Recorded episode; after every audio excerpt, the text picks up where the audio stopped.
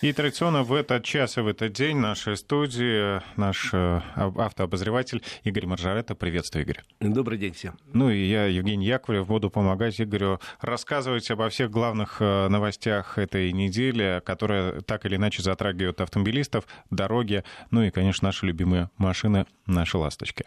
А, первая новость, к сожалению, не самая приятная, далеко не приятная, а крупная Э, катастрофа автомобильная в Свердловской области. Ну и человеческий фактор здесь просто поразительно сыграл э, против людей. Э, напомню, что бензовоз, который почему-то подвозил людей, опрокинулся в кювет, произошел взрыв, трое погибших и несколько пострадавших, два человека в тяжелом состоянии в больнице. Вообще это кошмар, то, что произошло там. И э, я так понимаю, что водитель этого бензовоза нарушил все возможные и невозможные правила. Причем не просто их нарушил, а просто растоптал каким-то образом. То есть, смотрите, уже установлено, что он был в нетрезвом состоянии. Это, это уже тяжелейшее нарушение правил дорожного движения. Водитель профессионал? Водитель профессионал, пьяный за рулем. Э, Причем э, совсем недавно, буквально на прошлой неделе, президент подписал закон, который усиливает наказание для пьяных водителей, по вине которых произошло ДТП и погибли люди до 15 лет. Не остановило. Пьяный за рулем подвозит людей на бензовозе сверху, они там что ли сидели. Во-первых, в принципе, даже в кабине нельзя подвозить. Естественно. Ну, сверху, ну, вообще за пределами добра и зла. И плюс техническое состояние этого бензовоза, насколько я понимаю, было аховое, потому что э, перевернулся он, потому что от, отказали тормоза. Ну, добавок еще скорость превысил. Превысил скорость, отказали тормоза, значит, техническое состояние удовлетворительно. Видимо, автомобиль не проходил никогда техосмотр, а у нас очень жесткие правила проведения техосмотра для тех автомобилей, которые перевозят опасные грузы, в частности, бензин. Ну, в общем, все, что можно, это нарушил человек. И понятно, что он отправится теперь за решетку, причем очень надолго. Но тут вопрос надо э, ставить шире и посмотреть на э, тех людей, которые выпустили его в рейс на таком автомобиле, в таком виде. Э, я думаю, они должны, должны ответить по всей строгости закона. Потому что погибли люди, чтобы это не повторилось никогда больше. Ну и тоже, каким образом в парке этой компании, э, этой организации оказался автомобиль, который не проходил да, тоже надо посмотреть.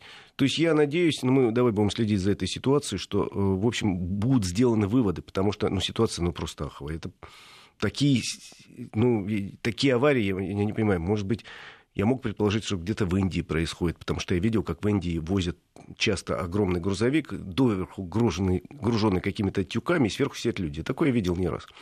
В Индии был несколько раз. Но у нас на бензовозе сверху сидит 10 человек – Поразительная какая-то история. Да. Ну, кстати, в свете этой новости другая э, о том, что водителям придется сдавать анализ при получении водительских удостоверений, она тут актуальна. Э, тут есть, э, да, действительно, что обсудить, потому что это пока предложение Минздрава, это проект поправок к ведомственному приказу о проведении порядка, о проведении водительской медкомиссии. Значит, и теперь они хотят прописать, что кроме обычных врачей, а теперь, э, в принципе, сейчас, чтобы получить права, надо принести медицинскую справку, а чтобы получить медицинскую справку, надо получить, соответственно, две справки из псих- и невродиспансеров, э, и пройти целый ряд врачей. Причем список врачей э, он стал более короткий компактный за последние годы для любителей. А для профессионалов, водителей грузовиков, автобусов, он стал подлин... он подлиннее. Так вот, они предлагают дополнительно еще провести проверку на э, содержание наркотических веществ в крови. С одной стороны, вроде ничего страшного нет, даже таким образом можно перекроем каким-то нехорошим людям доступ к, к управлению автомобиля. С другой стороны, во-первых, не очень понятно, сколько это будет стоить. Говорит, что будет стоить 3-4 тысячи рублей.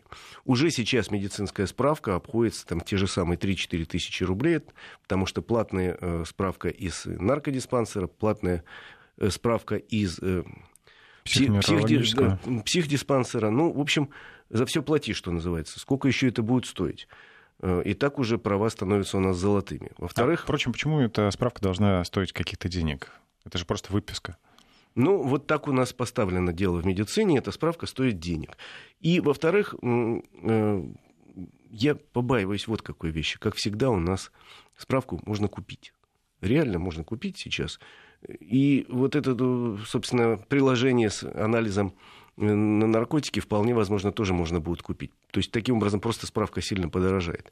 Надо тут по этому поводу хорошо подумать. Хотя, еще раз говорю, что вроде хорошая мысль, и есть уже э, опыт, потому что сейчас, если э, ты или я, мы захотим получить лицензию на оружие, на охотничье, либо на э, какое-то травматическое, то такую справку получать надо, то есть надо анализы сдавать на наркотики.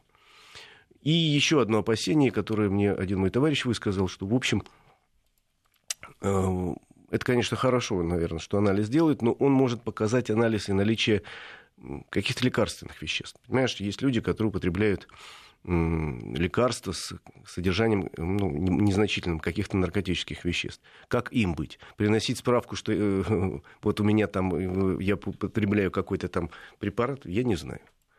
Но э, во многих препаратах, это известно, содержатся наркотические вещества, хотя и в минимальных дозах. Но анализ это как раз покажет. Так что инициатива интересна, надо ее обсуждать со специалистами.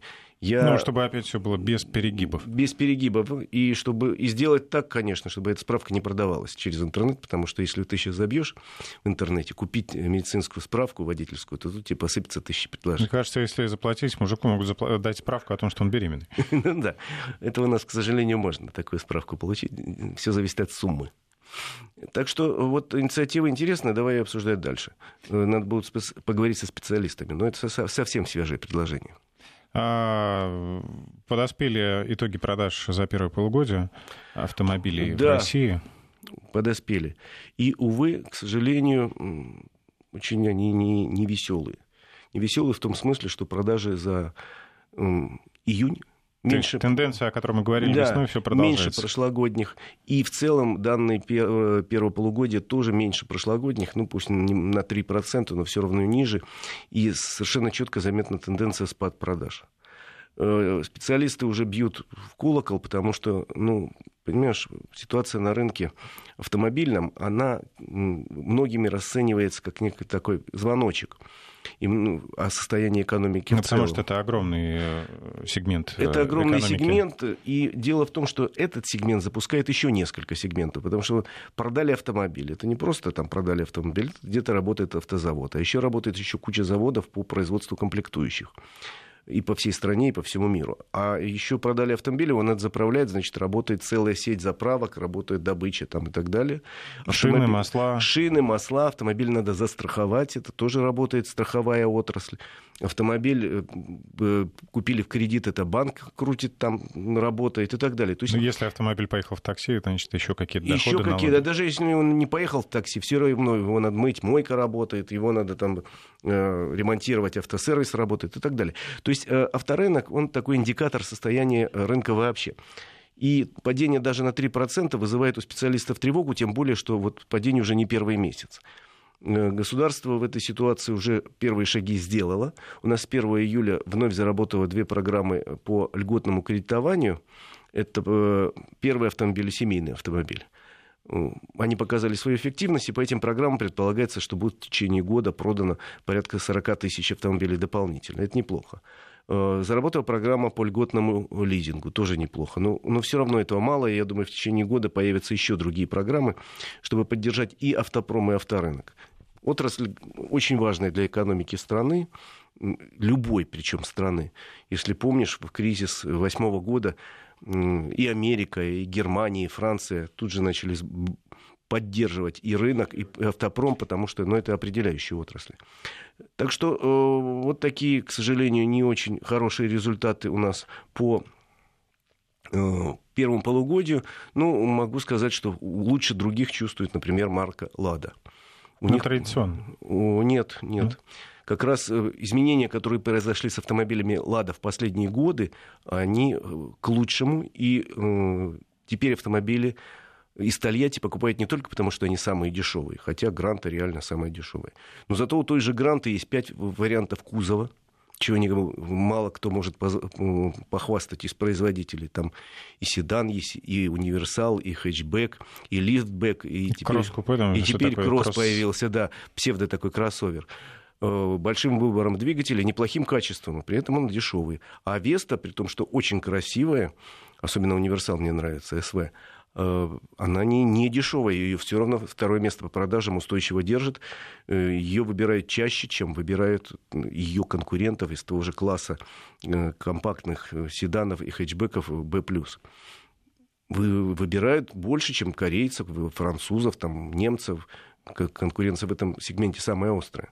Так что АвтоВАЗ пока чувствует себя лучше других. Ну и, соответственно, лучше других себя чувствуют компании, которые локализовали автомобили в России в первой десятке... А их немало. Их немало. В первой десятке э, все автомобили только локализованные в России, кстати.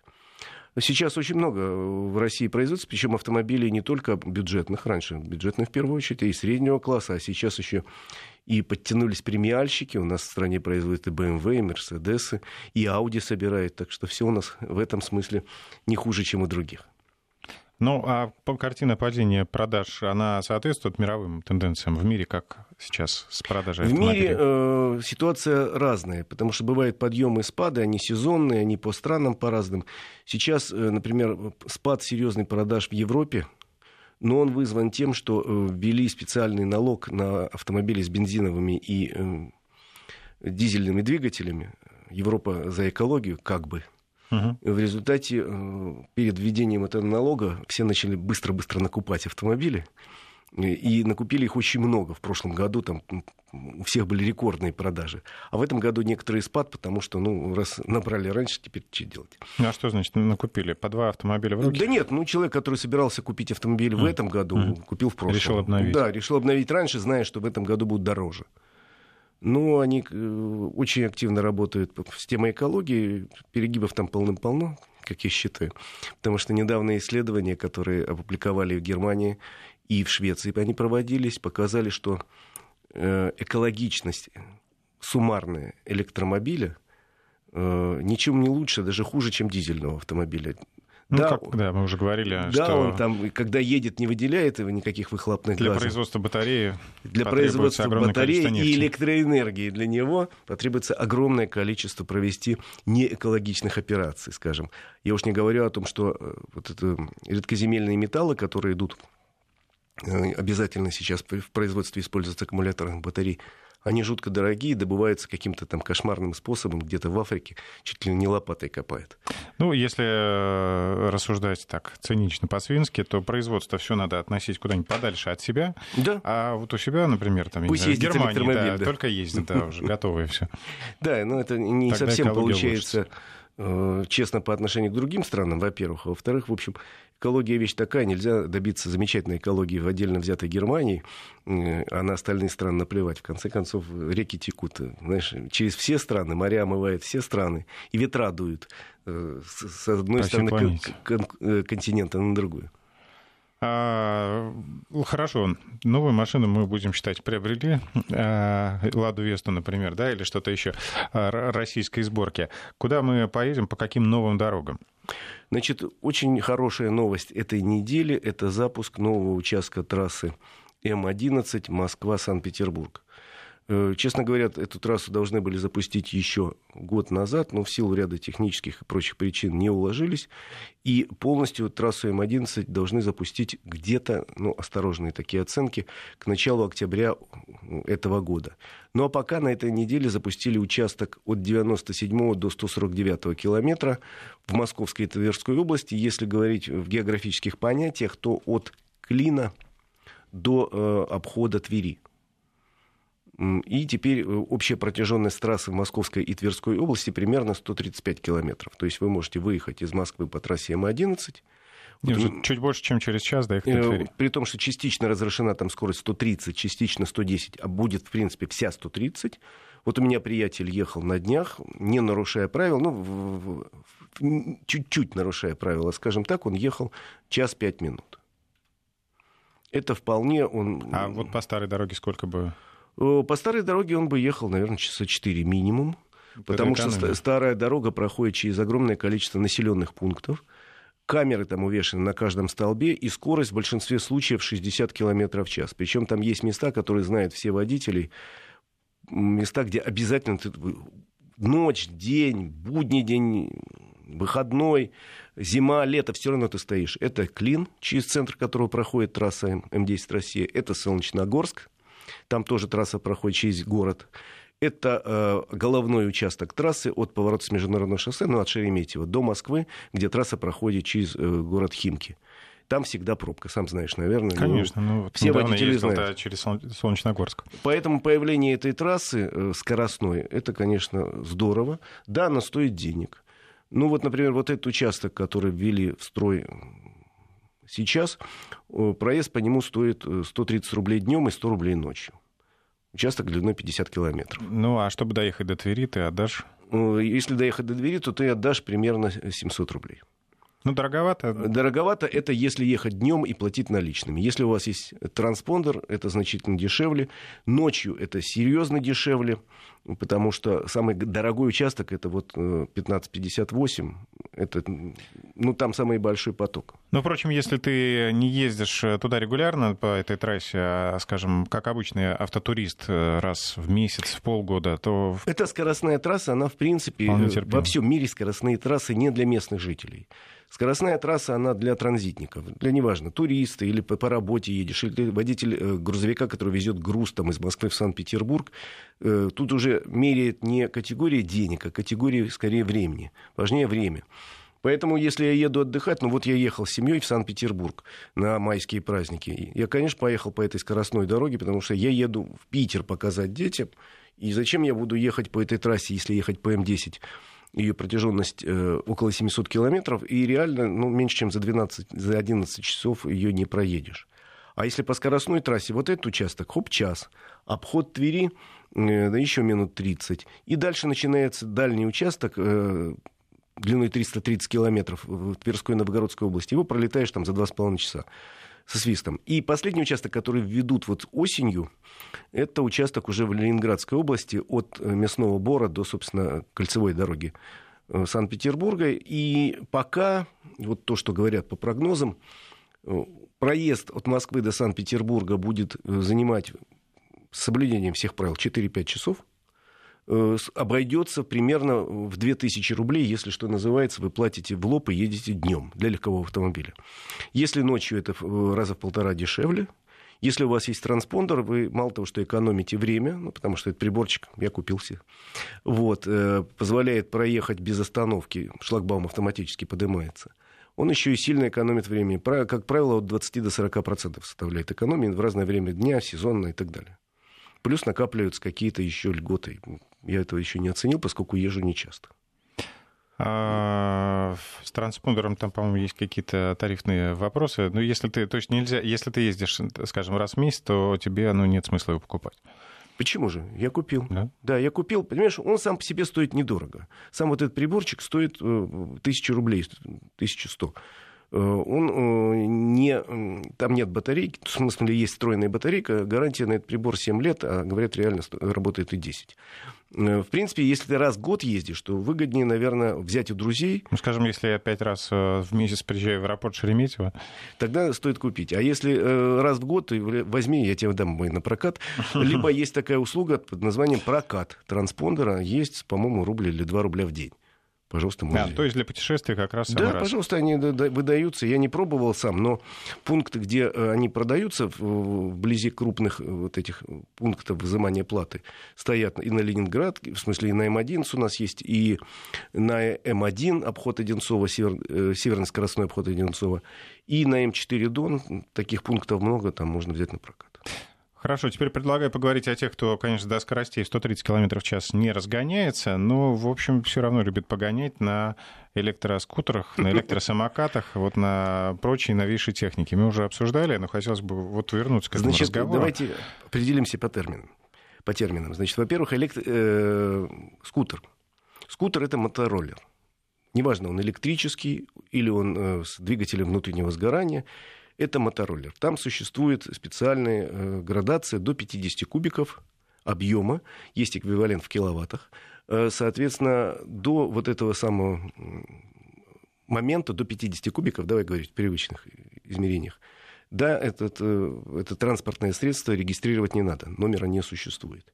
Но это все равно транспортное средство, которое обязано выполнять правила дорожного движения, а водитель его должен иметь права. И вот к нему хотят приравнять э, иные транспортные средства, такие как электросамокат, сегвей э, Ну, это одно из предложений. Это одно из предложений одного из руководителей департамента транспорта приравнять. Тут достаточно сложный вопрос. Вот смотри, еще раз говорю, если скутер любой, это мотороллер, там права нужны в любом случае. У нас есть даже специальные права категории М.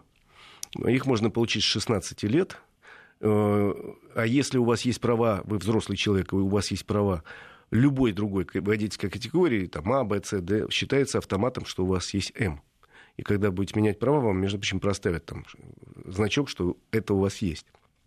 Так вот, права надо иметь на, этот, на это транспортное средство. А вот на электросамокат э, с ним непонятки, потому что, с одной стороны, просто самокат у нас считается приравнен к пешеходу, так написано в правилах дорожного движения. Э, а электросамокат вообще не существует в правилах дорожного движения. Кстати, ни в одной стране мира тоже толком не прописано. Моноколесо не существует в правилах дорожного движения практически нигде. Э, э, гироскутер. Э, ну, это все как бы считается игрушкой такой, да? Это Хотя, считается на самом деле игрушкой, там все серьезно. Но это все серьезно, потому что тот же самый электросамокат, который выдают в прокате в Москве сейчас, в принципе, не разгоняется, там конструктивно так сделан, более чем на 20, до 20 км в час. Но, извините, все равно на скорости 20 км в час, если вы врежетесь в столб или просто упадете, это, в общем, очень болезненно. Согласен? А некоторые, говорят умельцы, такие самокаты покупают и там Перепрошивают. Перепрошивают и могут разгонять до 40 и более километров в час. А это вообще просто смертельно опасно, потому что представляете, что такое полететь с этой штуки, а низенькая она и довольно неустойчивая. Как... Но мне кажется, там даже не спасут и налокотники, и наколенники, и шлем. При том, что те, кто ездит на самокате, я ни разу не видел, что были налокотники, наколенники и шлем тоже. Велосипедистов иногда вижу в шлеме, хотя чаще без шлема. Но все-таки это очень опасно, и надо определиться с этой категорией замечательных наших сограждан. Да, хочется летом особенно проехать быстро на работу, не погружаясь в подземку, и у кого-то позволяет расстояние. Но, в общем, надо понимать, во-первых, для себя, насколько это может быть опасно, и не выезжать, во всяком случае, на проезжую часть. Но, а, во всяком случае, на тротуаре вести себя тоже если ты уж выехал, ну не написано запрета нигде в правилах, запрет выезжать для гироскутера на тротуар, потому что гироскутера нет в правилах. Но вести там как-то тоже очень осторожно и передвигаться так, чтобы никого не зацепить. Ну, в принципе, когда ты идешь пешком, ты же не расталкиваешь локтями других пешеходов, например. Ну, ну да, людей а когда так, ты бежишь там, людей так не делают. по тротуару, ну спешишь, опаздываешь на, на поезд, тоже не, не, не разбрасываешь право-влево несчастных э, других, да, пешеходов, пешеходов. других пешеходов. Так что, во-первых, э, любите себя и заботьтесь все-таки средствами безопасности, передвигайтесь. И пока правил нет, все-таки в голове для себя решите, что и как и где. Не будьте э, вежливы по отношению к другим участникам движения, потому что в любом случае, даже если вы просто пешеход, вы участник движения. Золотые слова. Продолжим с Игорем Маджаретто сразу после выпуска новостей. На правах рекламы. Считается, что автомобиль дешевеет, как только первый покупатель выехал на нем из автосалона. Однако с годами модели обесцениваются по-разному, а при определенных обстоятельствах могут даже немного подорожать. Причем в последнем случае речь идет отнюдь не о коллекционных раритетах, а, например, о Toyota RAV4. В апреле 2019 года аналитическое агентство «Автостат» провело исследование остаточной стоимости трехлетних среднеразмерных кроссоверов – Лучше всего сохранил остаточную стоимость RAV4. Различные комплектации этого кроссовера лидируют как среди моделей с базовым бензиновым двигателем в сочетании с передним и полным приводом, так и среди дорогих и престижных версий с более мощными бензиновыми и дизельными двигателями и полным приводом. Лучший результат в абсолюте и для модели RAV4 показал автомобиль в комплектации стандарт с двухлитровым двигателем и передним приводом, потерявший в цене за три года всего 7,55%. В июле обладателем RAV4 можно стать с совокупной выгодой до 300 тысяч рублей. Такая впечатляющая сумма преимуществ складывается из специальной сниженной цены на все комплектации RAV4. В бензиновых версиях цена снижена на 50 тысяч рублей, в дизельных — на 100 тысяч рублей. И выгоды по либо трейдин в 150 тысяч рублей с дополнительным бонусом 50 тысяч рублей для лояльных клиентов. Дополнительно Toyota предлагает привлекательную ставку по кредиту с говорящим названием RAV4 за 4 под 4% годовых и первоначальным взносом 20%. Срок кредита 12 месяцев.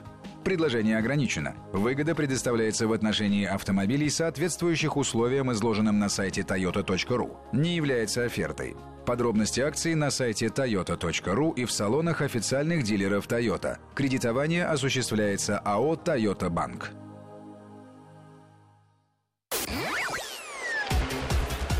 Вести ФМ. Первые о главном. Автодетали с Игорем Маржаретто. И возвращаемся в студию. И теперь самая приятная, пожалуй, часть программы. Мы будем говорить о путешествиях и особенно о путешествиях на автомобиле. Куда отправляемся, Игорь? Э, отправляемся мы по маршруту, по которому я проехал буквально две недели назад. Длинное было путешествие, более пяти дней. Куда же так долго ехать? А я же не спешу, я же не, не ставлю рекорд скорости. Я очень люблю длинные путешествия с остановками, чтобы посмотреть что-то новое, увидеть что-то необычное, узнать что-то неожиданное. И в этом году, как и в прошлом, я отправился э, из Москвы к Черному морю, но к не нашему Черному морю, хотя к братскому, в Болгарию. Э, длина путешествия, длина дороги была 3000, почти 300 километров. Но я же, еще раз говорю, и путешествую с семьей, и хочу побольше посмотреть, потому что только путешествие на автомобиле, на собственном, дает возможность э, построить маршрут, а потом поменять его, если захочу, если не понравится. Остановиться там, где я хочу, а если понравилось, могу остановиться не на день, а на два. Мне такой вариант очень нравится. Я не могу сказать, что это самый дешевый вид, хотя если вы э, собьете все там расходы, получится примерно то же самое, что если бы лететь самолетом. Ну, самолетом э, туда, в Бургас, лететь меньше трех часов, а на машине ехал пять дней. Хотя, если гнать, можно и за два дня прогнать. То есть зачем? Смысл теряется. А, дорогие слушатели, если у вас по ходу возникнут вопросы к Игорю касаемо поездки в Болгарию, пишите на WhatsApp или Viber 903 170 63 63 или смс 5533 в начале слова «Вести». Поскольку у меня путешествие было длинное и очень много новых мест для себя открыл, я его, видимо, разобью на две части. На сегодня э, возьму, собственно, подготовку к путешествию, что нужно, и Беларусь, а, а о путешествии по Восточной Европе уже в следующее воскресенье, видимо. Но вообще э, я для себя в Беларуси в этом в этом путешествии открыл одно совершенно новое потрясающее место. Еще одно новое интересное место открыл в России по дороге. Значит, смотрите, буквально два слова повторюсь. Я делал специальных несколько программ о том, как готовиться к автопутешествию, особенно в Европу. Но все-таки повторюсь, техническое состояние автомобиля убедились, все нормально. Значит, документы, права, паспорт, если это Европа, паспорта с визами. Э, если это просто Беларусь, допустим, то это обычные наши паспорта, но у всех. На детей должны быть свидетельства о рождении, между прочим, с собой. На несовершеннолетних, потому что, особенно в том случае, если не совпадают фамилии. Вот у меня, например, дети на моей фамилии, а жена в свое время не стала менять, у нее девичья фамилия так и осталась. Так вот в этом случае могут возникнуть вопросы, и тогда свидетельство о рождении как раз поможет.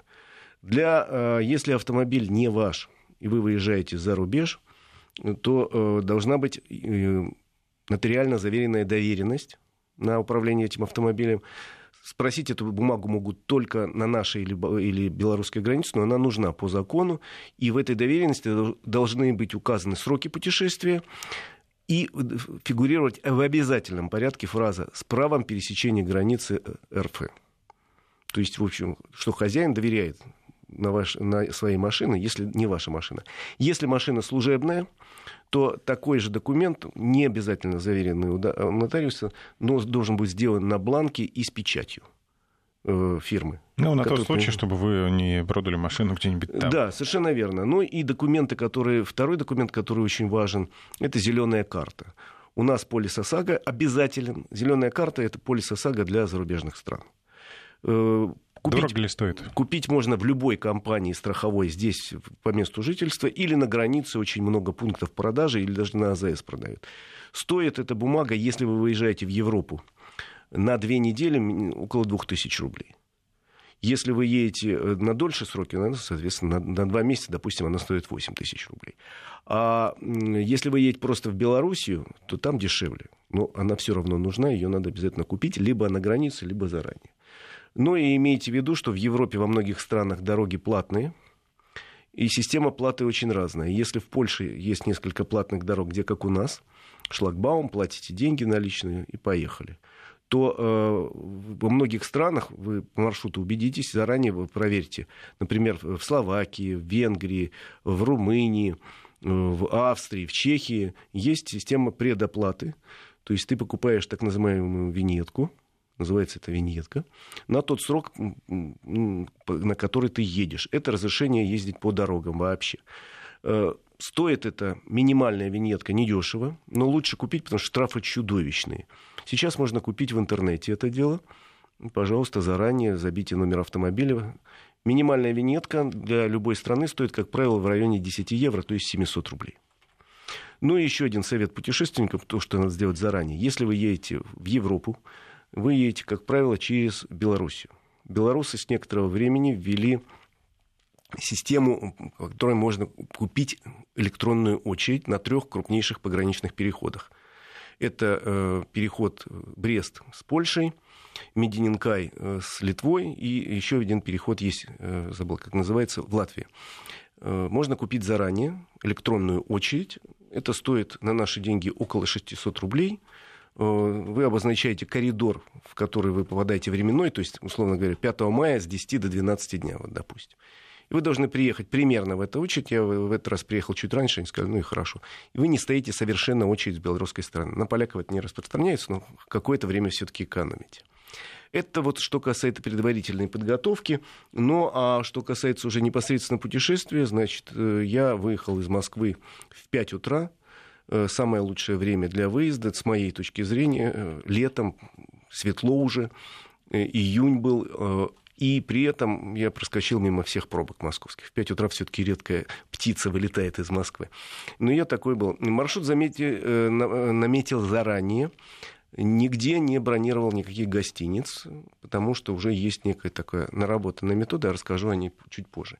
Значит, в первый день мне задача стояла доехать до Бреста. Собственно, я задачу выполнил, все было хорошо, но я должен был посмотреть для себя, открыть новых несколько мест. И я их открыл. Во-первых, я много лет собирался заехать в Катынь. Катынь – это мемориал, расположенный практически на окраине Смоленска, примерно в 10 километрах от трассы М1, по которой идет дорога. Кстати, трасса М1 находится в отличном состоянии. Ехать по ней сплошное удовольствие. Единственное, очень много э, ограничений скорости, поскольку она проходит по окраинам многих крупных и мелких населенных пунктов. Мой совет, если вы видите, что написан населенный пункт такой-то и знак 60, сбрасывайте тут же до 60. Очень много камер. Очень много видеокамер. То есть успеете набрать штрафов, еще не отъехав да. от дома? Так что не надо гнать тут со страшной силой. Трасса в хорошем состоянии, еще раз говорю. В следующем году начинается ее реконструкция. Боюсь, что это в некотором смысле может повлиять на ее качество, но в перспективе улучшится. Она будет расширена.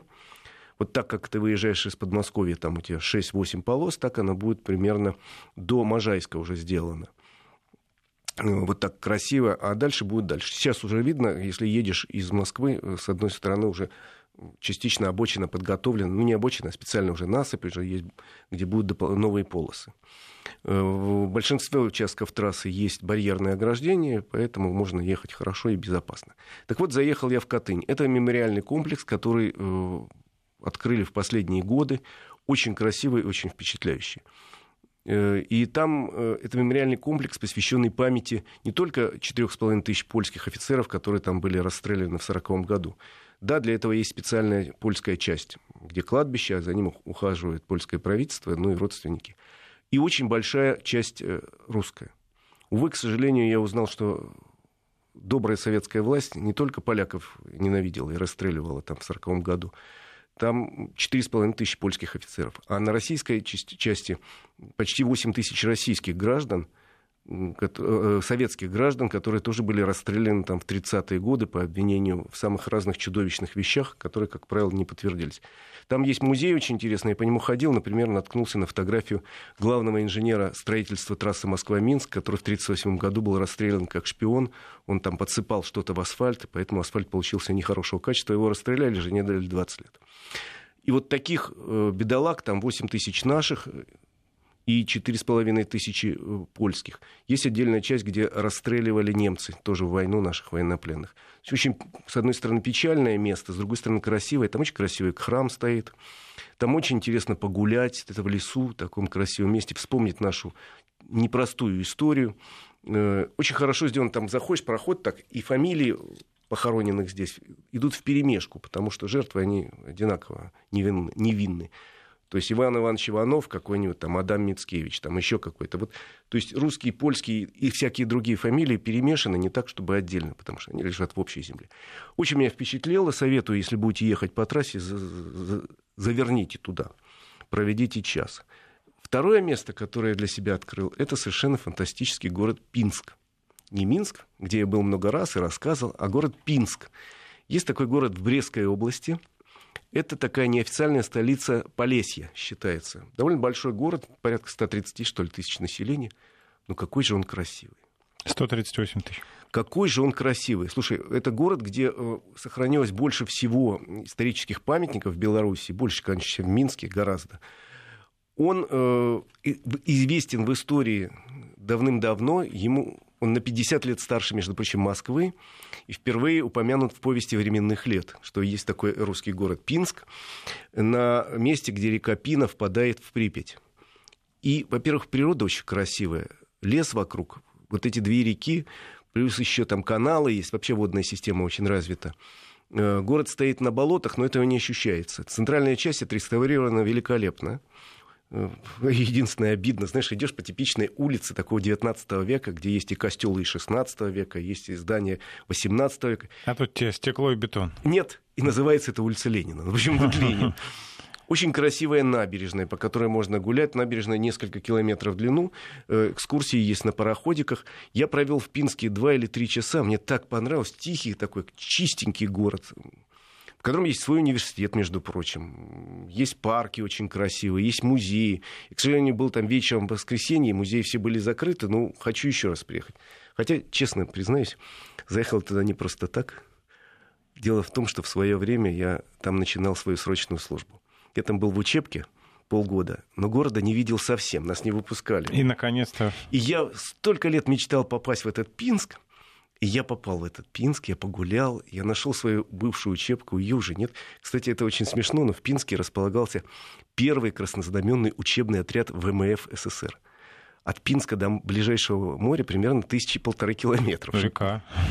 Но там в свое время базировалась Днепробукская военная флотилия, и после войны флотилию ликвидировали, а на ее месте создали учебный отряд.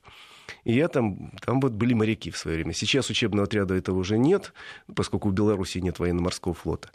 А здание, где у меня была учебка, там э, городская больница. Я подошел, у охранника попросил разрешения а, погулять по территории. Он сказал, ну, пожалуйста, гуляйте на здоровье. Вот посмотрел я с удовольствием, как выглядит э, сейчас эта поликлиника, а когда-то это была моя воинская часть, моя первая учебка. И пустил скупую мужскую слезу. Да.